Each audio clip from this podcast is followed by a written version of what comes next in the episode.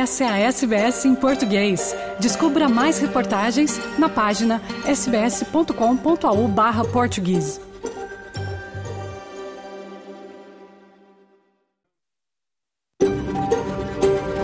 SBS, a world of difference. You're with SBS Portuguese on mobile, online and on radio. Essa é a SBS em português, no telefone, online e no rádio.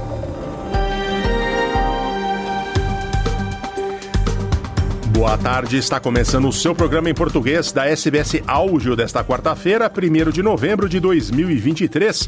Faltam menos de dois meses para acabar o ano.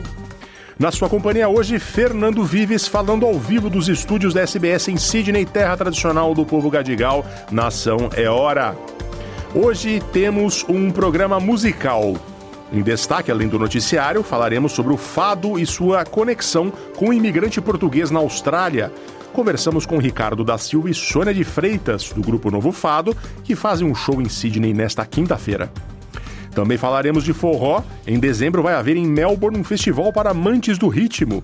Há brasileiros, australianos e até russos entusiastas do ritmo. De Portugal, Gilberto Gil é distinguido como doutor honoris causa pela Universidade Nova de Lisboa.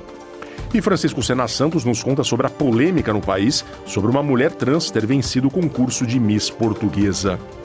E tem também os 100 anos do Vegemite, a pastinha de levedura que é símbolo da Austrália. Tudo isso e muito mais daqui a pouco. Vamos agora às principais notícias do dia.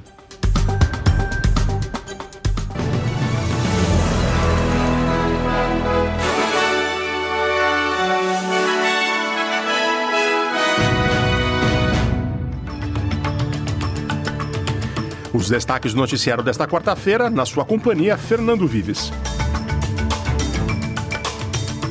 Incêndios florestais se espalham no sul de Queensland e norte de Nova Gales do Sul. A região de Tara é o maior foco no momento. A Austrália desiste da disputa e a Arábia Saudita é candidata única para sediar a Copa do Mundo de 2034. Em visita ao Quênia, o rei Charles reconhece o que chama de aspectos dolorosos da colonização britânica no país. Com mais de 3.500 3.500 crianças mortas no conflito Israel-Hamas, a ONU diz que o impacto na vida das sobreviventes é arrasador.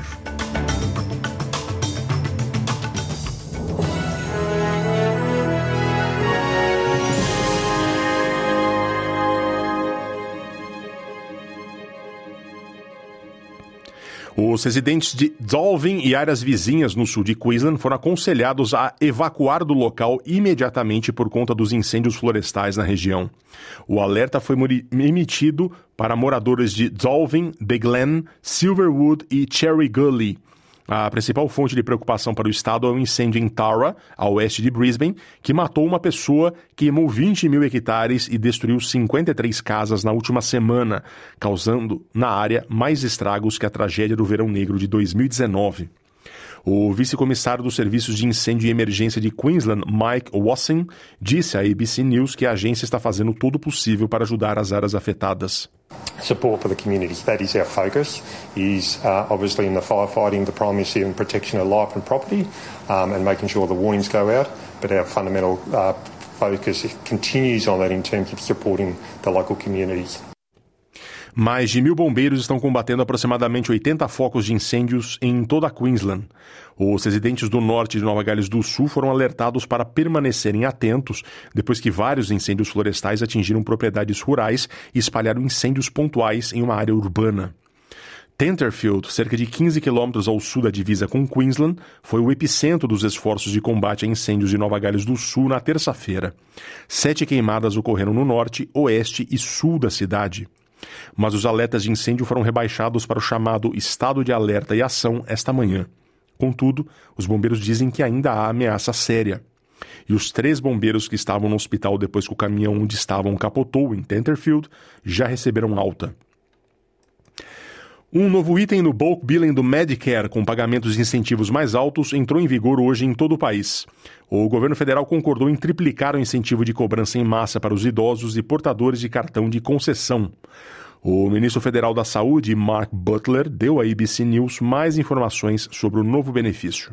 Well, it means that GPs can now charge significantly more to the government for bulk billing millions of children, pensioners, and concession card holders. This is what they called for many months ago, and we delivered it in the budget, something that doctors' groups have described as a game changer. It's obviously a huge boost to confidence and funding to general practice, which has been under enormous pressure really for a decade now, but most importantly, will make it much easier for patients, 11 million of them, to see a doctor completely free of charge.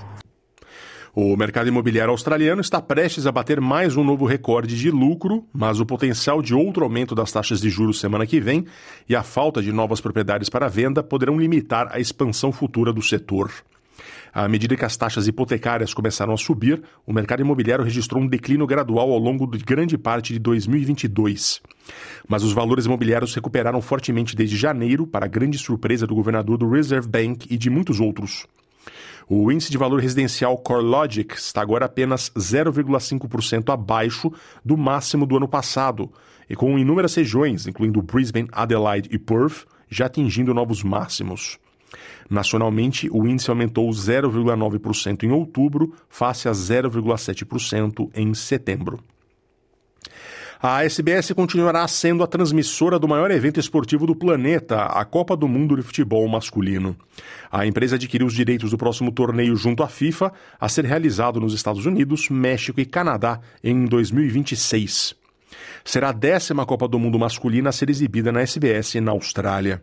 Haverá mais partidas do que nunca, à medida que o torneio se expande para 48 nações a disputar 104 partidas. O diretor administrativo da SBS, James Taylor, diz que os australianos associam a Copa do Mundo à SBS. Well, for many audience members, uh, SBS and the World Cup are synonymous. And uh, we've been bringing this fantastic event to all Australians since 1986 when people like Les Murray and Johnny Warren brought the World Game to life for all of our audiences. Uh, in 2026, we'll have had a 40 year relationship with FIFA, and I'm so delighted that we're bringing the Men's World Cup to all Australians live, free, and exclusively across all of our platforms. A notícia chega no momento em que a Football Australia, entidade que rege a modalidade no país, anunciou que não irá concorrer ao direito de sediar a Copa do Mundo Masculina de 2034, um dia depois de anunciar que iria participar da disputa. Com isso, a Arábia Saudita é a única candidata para sediar a competição. Em 2030, o Mundial do Centenário já tem definida que as primeiras partidas serão na Argentina, Uruguai e Paraguai, e depois a Copa seguirá para Portugal, Espanha e Marrocos. O rei Charles III reconheceu o que chamou de aspectos dolorosos da história da Grã-Bretanha e do Quênia. Na sua primeira visita de Estado ao país africano como monarca, Charles abordou a dura repressão por parte da administração colonial britânica na luta pela autonomia queniana. There were abhorrent and unjustifiable acts of violence committed against Kenyans as they waged, as you said at the United Nations, a painful struggle for independence and sovereignty. And for that, there can be no excuse. O presidente queniano William Ruto elogiou a coragem e prontidão do britânico e afirmou que isso foi um primeiro passo para entregar, entre aspas, progresso além das meias medidas provisórias e equivocadas dos últimos anos. Os militares de Israel confirmaram que estiveram por trás de um ataque aéreo mortal no maior campo de refugiados de Gaza. O porta-voz das Forças de Defesa de Israel, o IDF, Daniel Hagari, confirmou que os caças israelenses atacaram o campo de refugiados de Jabalia, matando muitas pessoas, incluindo o comandante sênior do Hamas, Ibrahim Biari. Os serviços de saúde em Gaza estimam que pelo menos 50 pessoas foram mortas no ataque e centenas ficaram feridas. Esta mãe perdeu os filhos no ataque. May God have mercy on them. To God we belong, and to Him we will return. May God give me patience. To God we belong, and to Him we will return. Intercede for us, God. God is great. Thank God we die as martyrs. May God give me patience.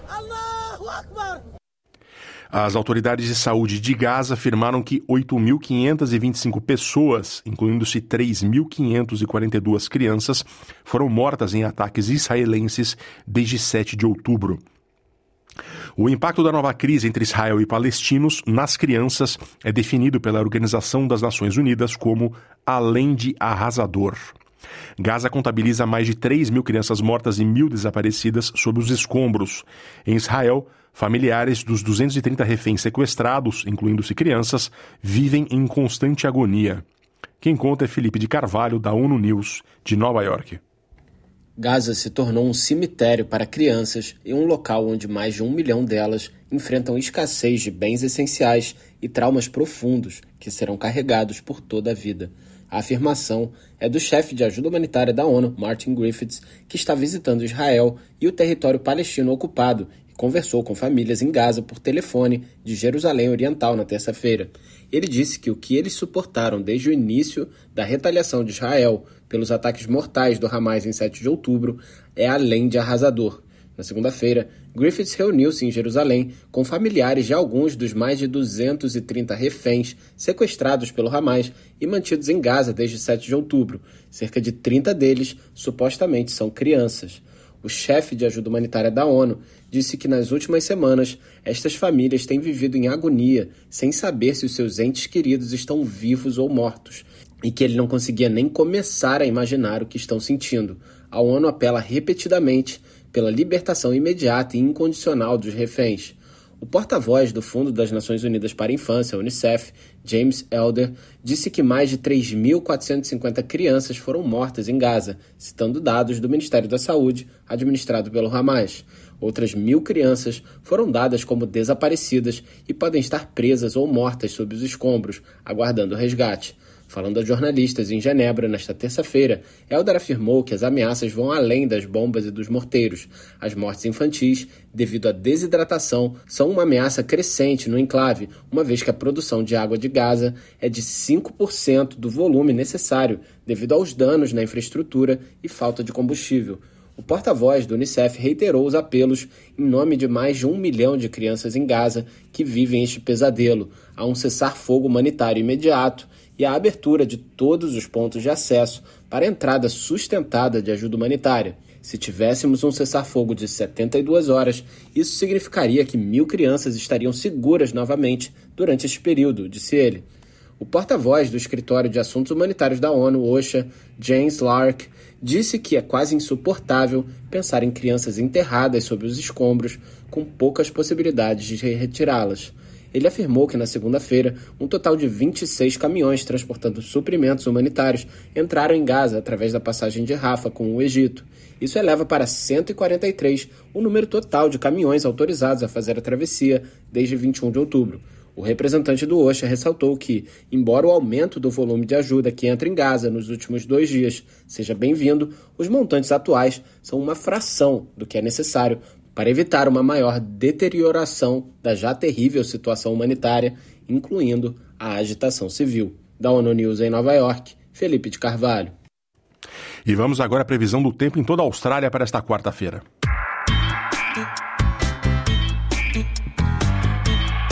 Em Perth, ensolarado 30 graus. Adelaide, sol na maior parte do tempo 23. Melbourne, nublado 17 graus. Hobart, parcialmente nublado, 21. Canberra, também com nuvens parciais, 21. Wollongong, parcialmente nublado, 19. Sydney, parcialmente nublado, 21. Newcastle, também parcialmente nublado, 22. Brisbane, também com nuvens parciais, 27. Cairns, sol na maior parte do tempo, 32. E Darwin, sol na maior parte do tempo, 37 graus.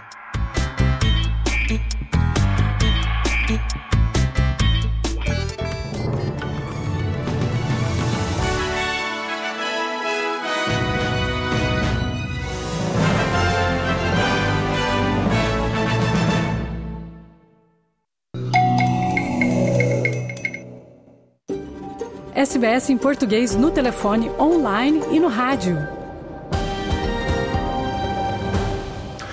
Olá, obrigado por ouvir a SBS em português. Estamos ao vivo no Dial nas quartas-feiras e também estamos no Dial aos domingos e sempre no podcast. Você pode baixar o perfil, por seguir a gente, na verdade, nos perfis da SBS, no Spotify, no Google Podcasts. O Google, aliás, está encerrando os serviços, né?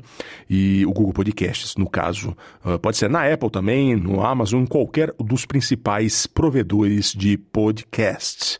E também você pode baixar o app da SBS Áudio, onde você pode ouvir muitas coisas da SBS, não só em português.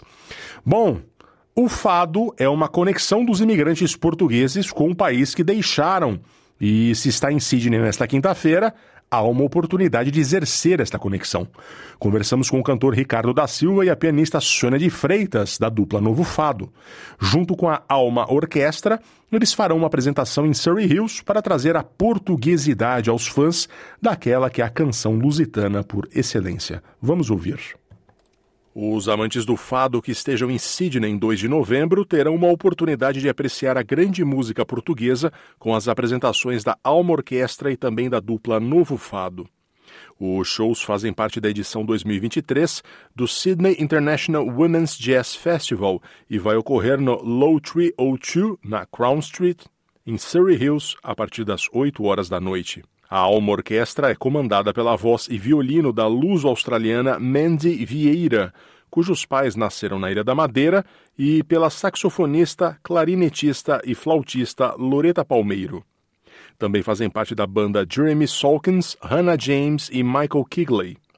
Trata-se de um coletivo composto por portugueses, descendentes e agregados que mistura a canção lusitana a outros ritmos ibéricos, ao jazz e à música clássica.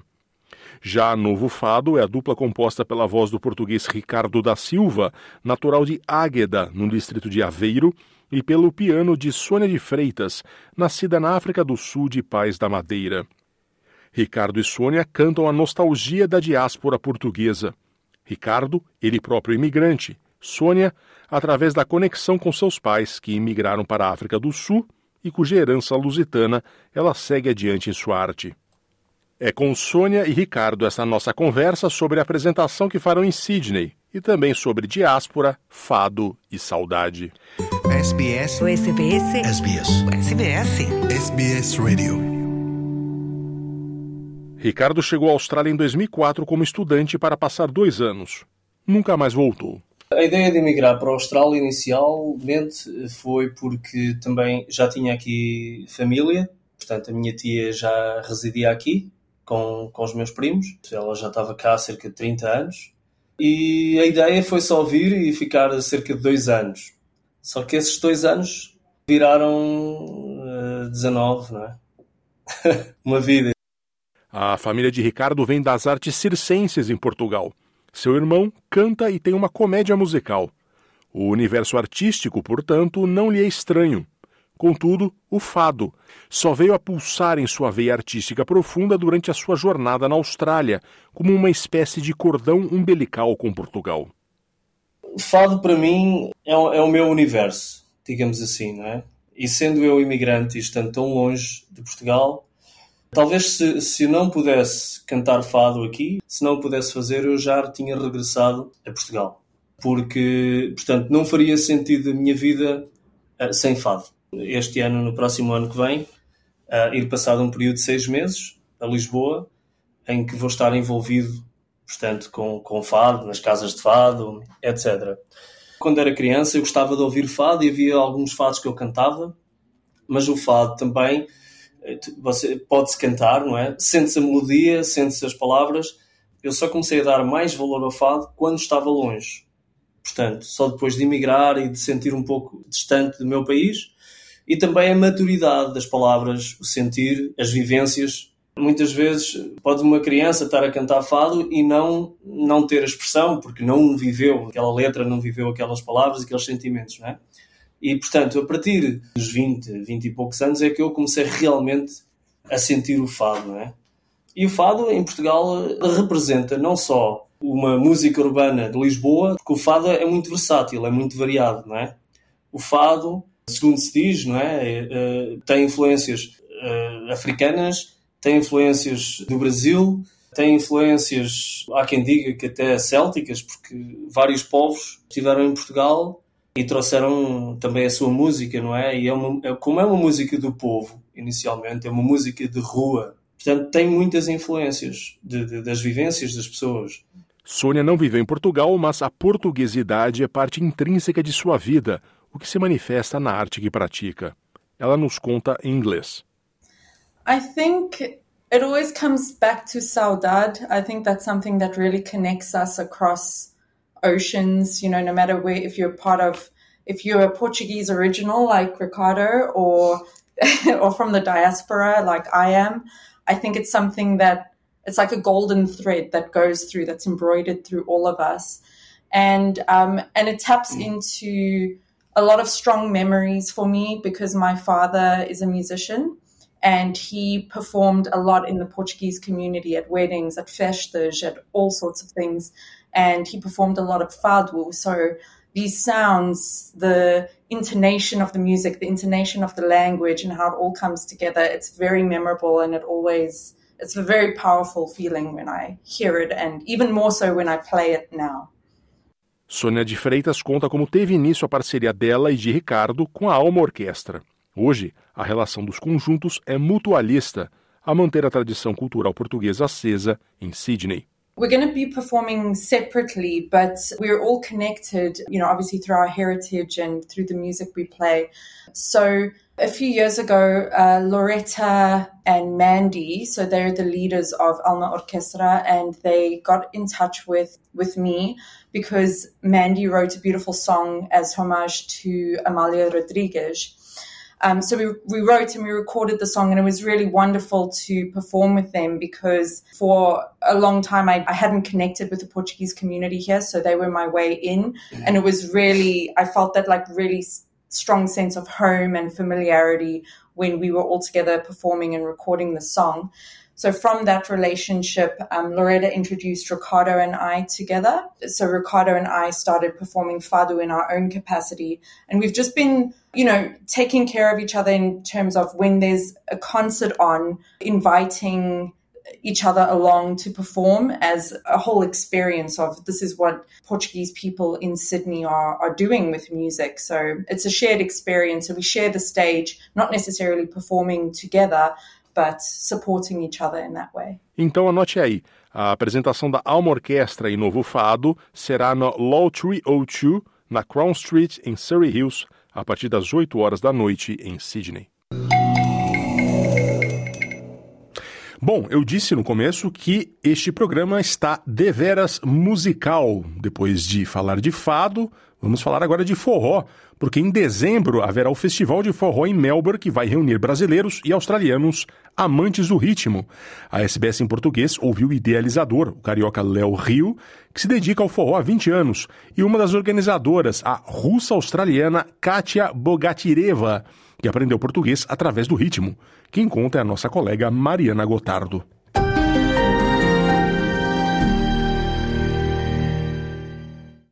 Essa é a SBS em português.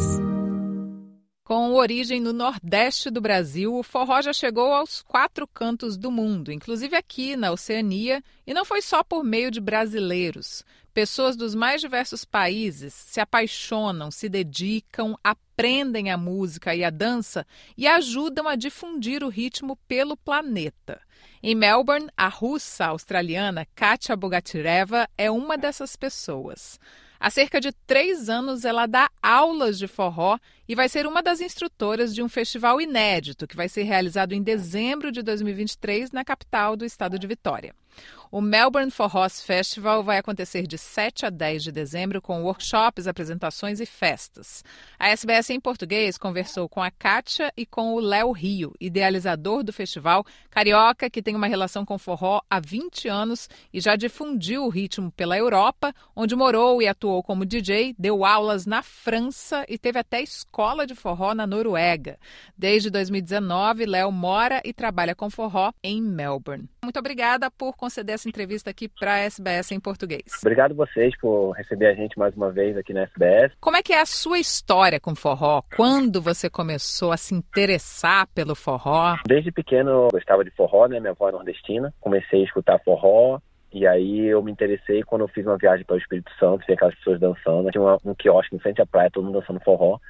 E ali eu falo que foi meu clique do forró, quando eu voltei para o Rio de Janeiro, todos meus amigos já dançavam, na época da febre do forró no Brasil, com Fala Mansa e tudo mais, então aí eu, eu me engatei no forró, dançando e depois produzindo e e fui levando isso para o mundo comigo. Quando você então saiu do Brasil e decidiu que você queria difundir o forró pelo mundo, por onde você passasse? Eu saí do Brasil em 2009 e eu fui para o sul da França. Tinha uns amigos que tinham uma banda de forró e um amigo meu falou: Léo, você sabe tanto de forró, porque você não é DJ de forró? E aí foi aí que eu falei: por que não? E aí eu comecei com sendo DJ de forró e aí depois eu virei trianguleiro, zabumbeiro e comecei a tocar também, ser DJ e tocar forró também na Europa e por onde eu passava, entende? Tive uma banda também na França. Eu fiz em produções de festas na, em Paris. E depois, eu, quando eu mudei para Noruega, é, eu era DJ na época, era muito conhecido na Europa. E aí lá não tinha mais professor de forró, então eu comecei a, a dar aula de forró, né? E como já sabia dançar, ajudou, mas claro, eu tive aulas, né? para poder aprender como ensinar a dar forró, porque não é só porque você dança, você sabe como uhum. ensinar, né? Kátia, a sua relação com forró, como começou, quando começou e tem a ver com o Léo, né? Se eu não me engano, foi o Léo que te apresentou o forró.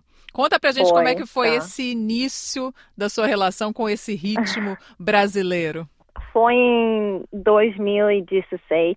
Eu estava morando na Noruega e saindo para dançar, ir a shows. E uma garota que conheço me convidou para um evento. E quando cheguei, me disseram que havia uma dança chamada forró que eles tocavam durante a primeira hora. Eu nunca escutei sobre isso antes. Eu tentei procurar no Google, mas escreve F-O-H-O. e fiquei um pouco confuso porque não conseguia encontrar nada sobre isso. Então eu tive que ficar e ver por mim mesmo. E aí como foi? Quando você ouviu, quando você dançou pela primeira vez? Acho que o primeiro sentimento foi a confusão. Mas depois que eu conheci o Leo, ele me convidou para o primeiro festival em Oslo que estava acontecendo naquele ano. E quando ouvi a música ao vivo, a sanfona, a rabeca e todo mundo dançando, senti o amor, realmente. Você me falou antes da gente gravar essa entrevista que você gostou do forró já num primeiro momento porque te remeteu a ritmos, a música que você teve contato quando você era criança. Sim, porque eu nasci em Moldova. Aí tinha música cigana. E eles têm sanfona e o violino em música de Moldova. E porque forró tem esses instrumentos, eu senti que eu era em casa, em minha casa, em uhum. meu país. O que representa para você ensinar forró? É um pouco romântico. uh, para mim, ensinar é conexão e comunidade porque não ensino para as pessoas me copiarem, ensino para as pessoas vivenciarem algo mais profundo. Eu dou algumas ferramentas para eles e eles só usam para fazer amigos e se conectar com outras pessoas. Eu não sou dançarina, não tenho nenhuma formação profissional em dança. Um, então, conexão é meu porquê. Professores de outros países, eles amam o forró e têm o poder para poder fazer isso, sabe? Se eles estão lá é porque eles têm o porquê de estar lá. Eles têm capacidade e bagagem para poder estar lá. Para os estrangeiros é um pouco, às vezes, difícil porque a gente dança muito junto, né? Mas depois que eles compreendem que não, não só pelo fato de você dançar junto, você também pode ter o respeito com o próximo, sabe? E dar o espaço pro próximo. É só uma dança, entende? E ali a gente tá compartilhando o momento. Aí depois eles acabam se envolvendo no forró. E como você vai dançando junto, você vai conhecendo outras pessoas, vai se envolvendo com a música, né? Vai envolvendo com a musicalidade da música você pode fazer as coisas também na dança. Então, eu acho que tem um, esse, essa parte de dançar junto, eu acho que tem um quê maior do que mais outros gêneros é, brasileiros. Por que você acha que pessoas de outros países, como você, por exemplo, se apaixonam pelo forró e outros ritmos e danças brasileiros? Ah, está uma pergunta mais difícil. porque é diferente para cada pessoa. Não tenho certeza quanto a maioria dos brasileiros, mas posso falar pelos russos, pelos australianos e acho que estamos curiosos, interessados, queremos conhecer outras culturas, outras músicas. No momento, alguns dos melhores acordeonistas e sanfoneiros, percussionistas de Melbourne são australianos tocando forró, samba, maracatu. Para mim, eu não escolhi amar o forró. Ele meio que me escolheu. Pela minha história, onde nasci, como fui criado e tudo mais. Qual é a relação que você tem hoje com o forró? O forró é muito importante na sua vida? Eu danço pelo menos uma vez por semana, porque temos aula toda terça, eu vou a eventos, eh, sempre que eu posso, até mesmo outras cidades, como Brisbane. Eu ouço forró no carro. Acho que faz parte da minha vida agora. Eu ensino, toco às vezes, conheço muitas músicas. Muito do português que eu falo agora é justamente por causa disso, por causa Sim. do forró. Mas acho que essas coisas são importantes para todos, não só para mim, porque a música, dança, é cultura é, assim nós conectamos e faz parte da nossa alma. Você já atuou em todas as frentes do forró? Porque você já falou em tocar diversos instrumentos, você já falou em dançar, você já falou em dar aula. Já fiz tudo, né? Já fui somente um dançarino e aí depois já produzi forró, então já sei como é que é a parte de trás, né? o backstage do forró, né? E aí isso me fez também a parte de produção e tocando forró, me fez conhecer vários músicos, que tem muitos amigos no forró e também já fiz DJ, então já fiz de tudo no forró, então já fiz todas as partes do forró que poderia ser feito, eu acho que eu já fiz.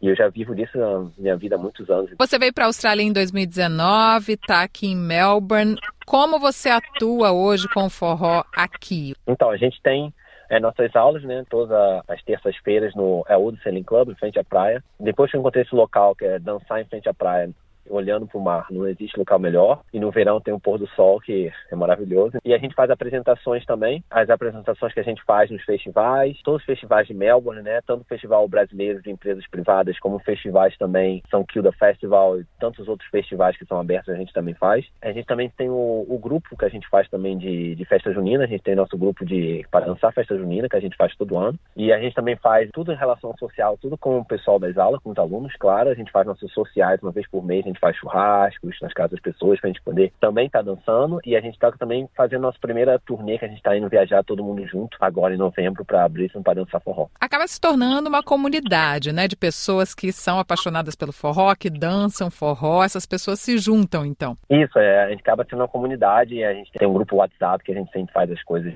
juntos, né, e sai para dançar e quem vai e tem aniversários que a gente comemora também nas aulas de forró, então é uma coisa bem legal. É, é como se fosse uma, na verdade, é uma comunidade, mas mais uma coisa mais comunidade família, sabe? Que todo mundo se conhece e, e fica uma coisa bem legal. E como é que tá a popularização do forró aqui na Austrália? Como é que você está vendo isso? Você que está aqui desde 2019, você acha que tem aumentado o interesse das pessoas pelo forró? Eu acho que sim, desde 2019 que eu cheguei aqui, o interesse era menor e está aumentando. É claro que é uma coisa que a gente não vê um, um boom rápido, né? A coisa vai, vai aumentando, mas com certeza aumentou muito a, as pessoas dançando forró.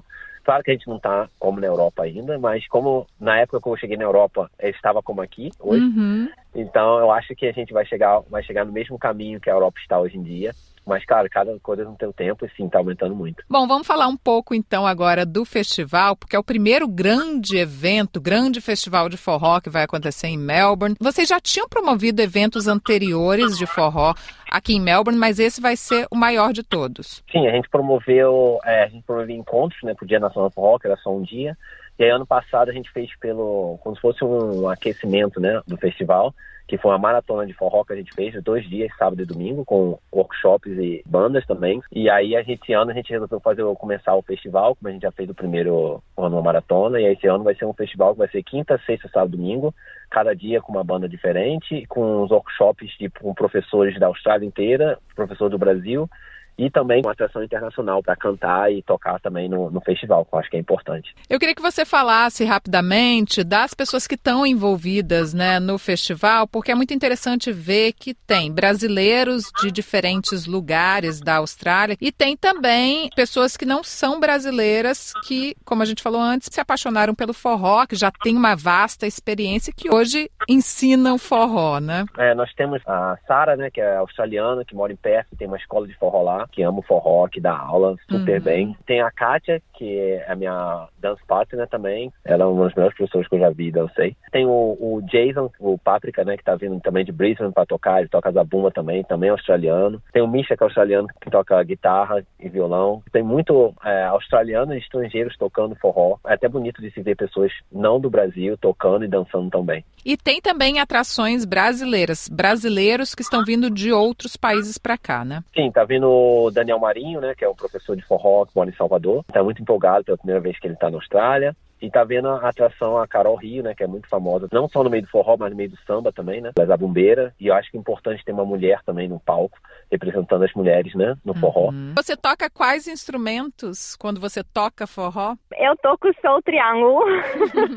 eu toco sanfona também, mas não forró. Eu toco música russa. E você aprendeu a tocar o triângulo depois que você teve esse contato, então, com o forró, né? Que não é fácil tocar triângulo. Sim. É simples, mas não é fácil. Você acha importante que aconteçam eventos de forró em outros países, como esse festival de forró que vai ser realizado em Melbourne? Acredito que para que possamos nos entender, precisamos falar em mais línguas do que apenas palavras. E esses eventos realmente aproximam as pessoas. Quer dizer, não consigo imaginar não ter esses eventos em Melbourne ou em outros lugares onde vivem pessoas dessas culturas.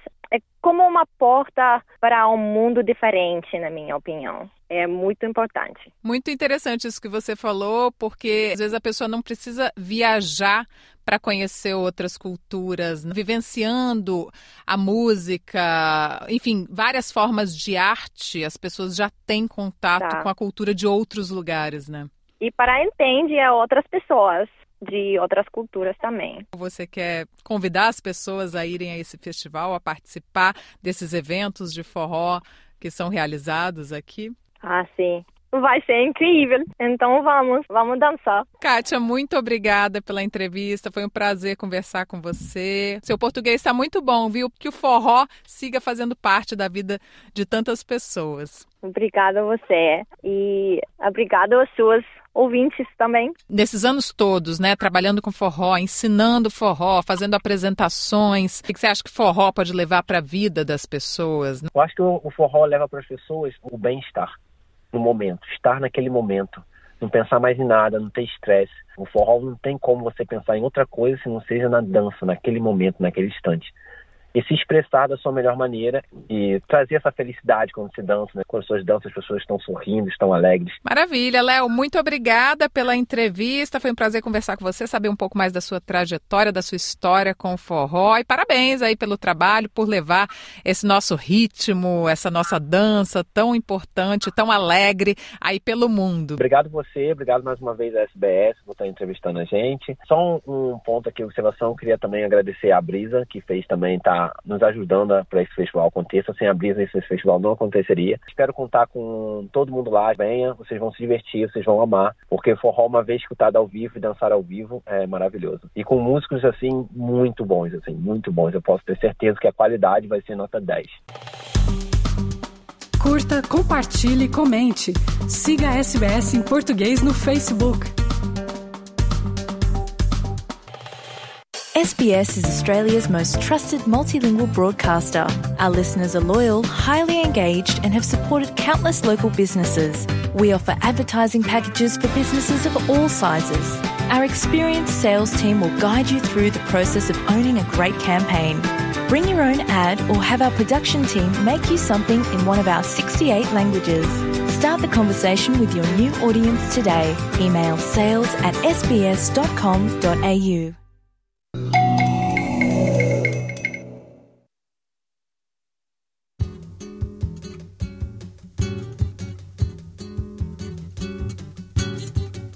Este samba vai para Dorival Caymmi, João Gilberto e Caetano Veloso. Vamos lá.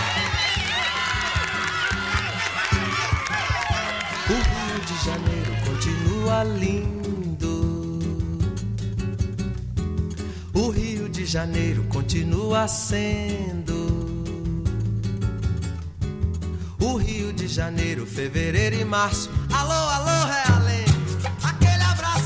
Alô, torcida do Flamengo. Aquele abraço, alô, alô, Realengo. Aquele abraço, alô, torcida do Flamengo. Aquele abraço. Olha o breque. Chacrinha continua balançando a pança. E buzinando a moça e comandando a massa. E continua dando as ordens no terreiro. Alô, alô, seu chacrinha,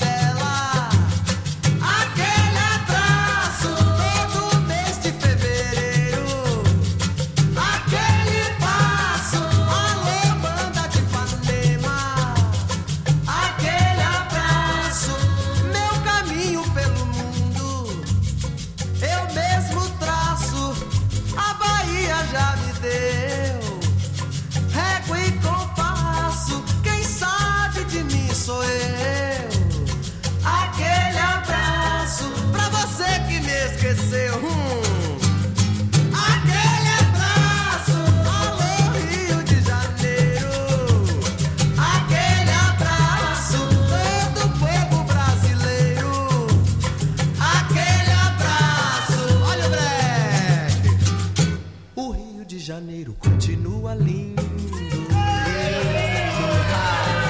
Rio de Janeiro continua sendo. O Rio de Janeiro, fevereiro e março. Alô, alô, Realengo!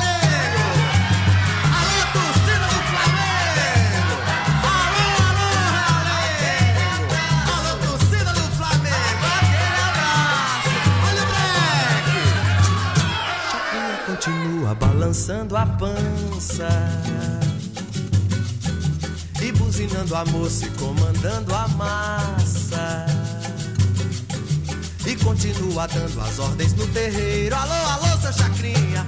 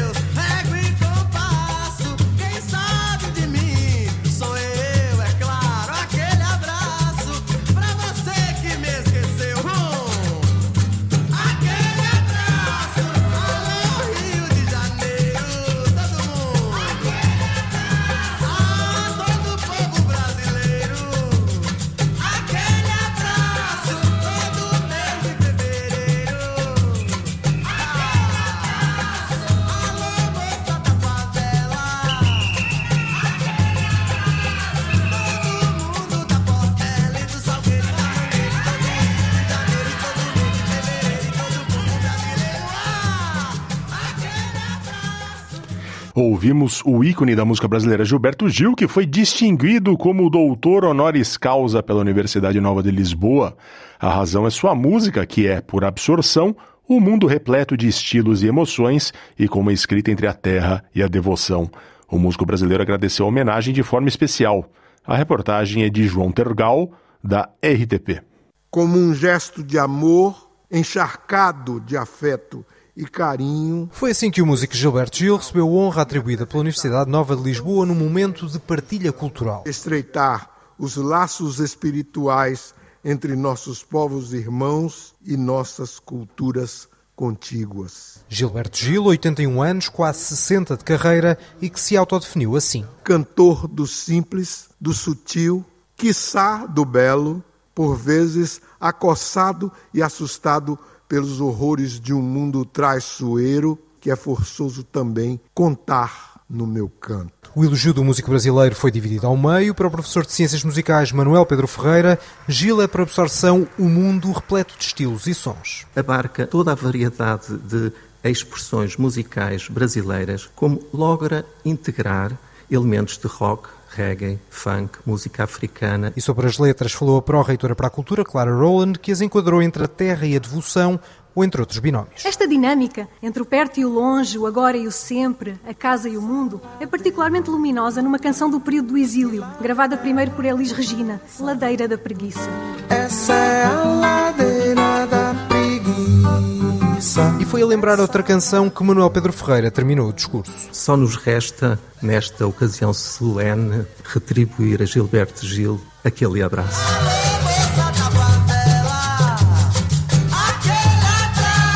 Estas canções, mas também Drão, Refazenda, Domingo no Parque ou Parabólica Amará foram citadas numa cerimónia que terminou com Júlio Rezende ao piano.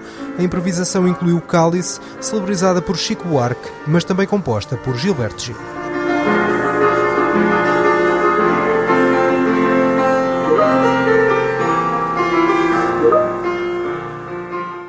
Ainda em Portugal, polêmica durante outubro inteiro por uma pessoa transgênero ter sido eleita Miss Portugal. Quem conta é o correspondente da SBS em português em Lisboa, Francisco Sena Santos. É, Fernando e ouvintes da SBS, o facto de a Miss Portugal deste ano ser uma pessoa transgênero está a desencadear grande polémica em Portugal. Mariana Machete foi anunciada no dia 5 de outubro como vencedora do concurso Miss Portugal e vai agora competir neste novembro para o lugar de Miss Universo. A polémica ficou aberta com uma popular, muito polémica comentadora, Joana Amaral Dias, a escrever nas redes sociais: um homem ganhou o concurso de Miss Portugal. Um homem disfarçado de mulher ou mascarado ou talvez operado, mas um homem, alguém que nasceu com os cromossomas XY e que, por mais estética que aplique, por mais cirurgias a que se submeta, morrerá XY. A polémica instalou-se em tertúlias nas televisões, nas rádios, nas redes sociais, com argumentação apaixonada para um lado e para o outro. A psicóloga Tânia Graça apelou à sensatez ao escrever no Diário Público. Posso dizer que foi duro ler a quantidade de comentários repletos de ódio, de preconceito, de ignorância sobre este tema e estas pessoas em várias páginas das redes sociais. Não é possível contar quantos estão de um lado, quantos estão do outro, mas a coluna de opinião de Carmo Afonso, também no público, está a gerar um coro de aplausos. Ela escreve: É difícil imaginar o processo de sofrimento emocional, psíquico, físico, pelo qual uma mulher como Mariana Machete teve de passar para chegar ao momento em que a conhecemos como Miss Portugal 2023. Tudo foi uma luta e uma conquista. Por favor, não passem por cima disto. Percam uns minutos a pensar na agonia que é viver num corpo que não reflete a nossa identidade. Pensem também no sofrimento, eu diria mesmo calvário, que implica submeter o corpo a um processo de transformação tão profunda. E acrescentem a isto o ter de lutar em permanência contra o preconceito, o preconceito familiar, o preconceito social, que rejeita pessoas assim. O que quero dizer, conclui Carmo Afonso, é que em cada pessoa trans que vemos e conhecemos está alguém que é feito de bravura. Assim está a tertúlia em Portugal em volta da eleição de uma pessoa transgênero como representante do país no concurso Miss Universo a decorrer já em novembro. Francisco Sena Santos, a SBS, em Portugal. E semana passada o Vegemite celebrou 100 anos nas prateleiras de mercados australianas. Ame ou odeie, a pasta salgada feita de levedura de cerveja é patrimônio nacional do país e mais de 20 milhões de potes são vendidos todos os anos ao redor do mundo. A reportagem é de Adriana Weinstock, a versão em português é de Alana Ferreira. Vegemite celebra 100 anos nas prateleiras dos mercados australianos. Ame ou odeie, a pasta salgada feita de levedura de cerveja é patrimônio nacional australiano. E mais de 20 milhões de frascos são vendidos todos os anos ao redor do mundo. Have 15 million people tramping wrong. Going on. It's going on and on. Vegemite goes on forever. It's going on. Esse ícone da maior ilha do Pacífico celebra em outubro seu primeiro centenário, mas também divide opiniões. I grew up having Vegemite and great food. And I feel I hate it. It's like a strong smell. makes my day every day. How bad can it be? It was bad. I hated it. Sua embalagem cor viva, de amarelo e vermelho, é sua assinatura, assim como o gosto forte e bem salgado. Vegemite é parte da história australiana, mas seus 20 milhões de jarros vendidos anualmente ao redor do mundo representam uma realidade bem diferente das primeiras unidades vendidas na Austrália no século passado.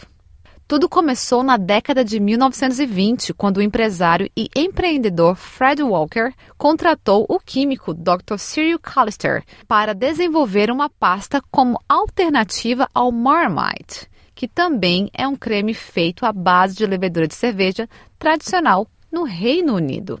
Por conta dos desafios da Primeira Guerra Mundial, a importação do Marmite para a Austrália foi cortada.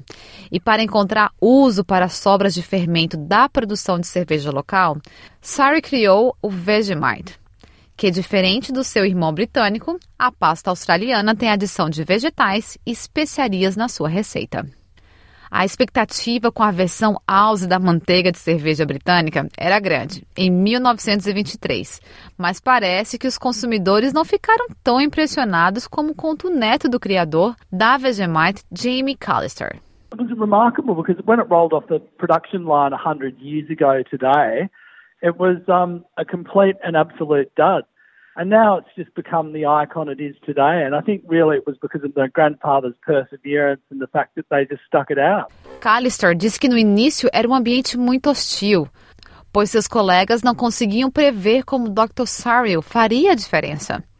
Depois de várias tentativas e erros, o químico finalmente elaborou a receita que hoje está dentro dos potinhos amarelos. Rica em vitamina B, Vegemite foi utilizada como suplemento pelos soldados australianos durante a Segunda Guerra Mundial. E esse não foi o único evento patriótico onde Vegemite garantiu seu lugar na identidade nacional. O professor Figueiredo conta que as Olimpíadas também foram um marco para o seu marketing. And what was clever about that is there, that was during the Olympics of 1956. They they played that jingle as well, which helped, um, you know, the association with uh, Australianness, something that's typical Australian sports and all that. So the more you do this kind of uh, intertwining with um, um, uh, parts of history that are quite important um, in, in a country, that's how you build that iconicity and that heritage with uh, the brand.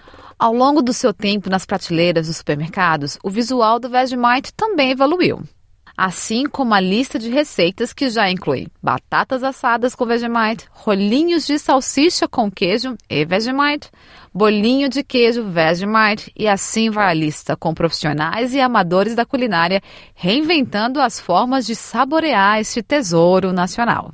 Mesmo assim, a apresentadora do programa da SBS Destination Flavor, Rini Lim, diz que prefere o jeito clássico. When I'm overseas, I think what I miss the most from home is actually Vegemite on toast. Um, now, most people sort of find that a bit weird coming out of my mouth, but I, I, don't, I don't even know when it was. I don't think I was brought up on Vegemite, but for some reason, there's something in me, genetic or otherwise, that just loves Vegemite. And I have it on Turkish toast because I think that's much better. O apego nacional pela iguaria local é que, para a maioria dos australianos, o amor pelo Vegemite vem desde cedo. O professor associado de marketing internacional da Universidade RMIT, Bernardo Figueiredo, afirma que o sentimento de pertencimento é fundamental para o seu grande sucesso. When we're talking about iconic brands and marketing, um, that uh, link to heritage and authenticity and the history of the country is very important. especially uh, for Vegemite, which is a brand that really um, signifies much more than a brand or a cultural product, but it's the very soul of Australians. Even if you don't like Vegemite, you still recognize the, Australianness of Vegemite. And you miss Vegemite. Se nos últimos 100 anos o desejo dos criadores do Vegemite era se tornar um ícone nacional, agora as ambições ultrapassam as fronteiras. Vegemite é vendido na Austrália e na Nova Zelândia e também enviado diretamente para Canadá, Reino Unido e Estados Unidos. E planeja continuar expandindo, como explica Callister. I just think we can start moving it overseas. I mean, it's such a great product that it, and you know, look, let's face it, it's a, a product of a byproduct, so it's sustainable, it's healthy, and people love it. So why not take it overseas? Mas professor Figueiredo lembra que essa não é uma tarefa muito fácil. Trying to target markets that are not Australians abroad, that's much harder because that translation of the Australianness, you, you buy Vegemite because you're buying the Australianness of it. Uh, once you becomes just you know buying the product for the sake of the product, that is a, a different game altogether. You know, then it's then it's a then then the fact that the brand has these colors and all that doesn't really mean much to other people. Mesmo assim, parece que, independente de qual seja o resultado, esse não será um problema para os australianos. I just think that, that most Aussies would that doesn't worry them. I mean, whether you love it or hate it, um, it doesn't really matter. For those of us that love it, if somebody says they don't like it, it just means more for us. SBS Português quer saber, você já provou Vegemite? Nos conte se gostou ou não gostou e qual é a sua opinião sobre a pastinha favorita dos australianos. Está chegando ao final o programa em português da SBS desta quarta-feira. Nos vemos nas redes sociais. Obrigado, até o próximo domingo.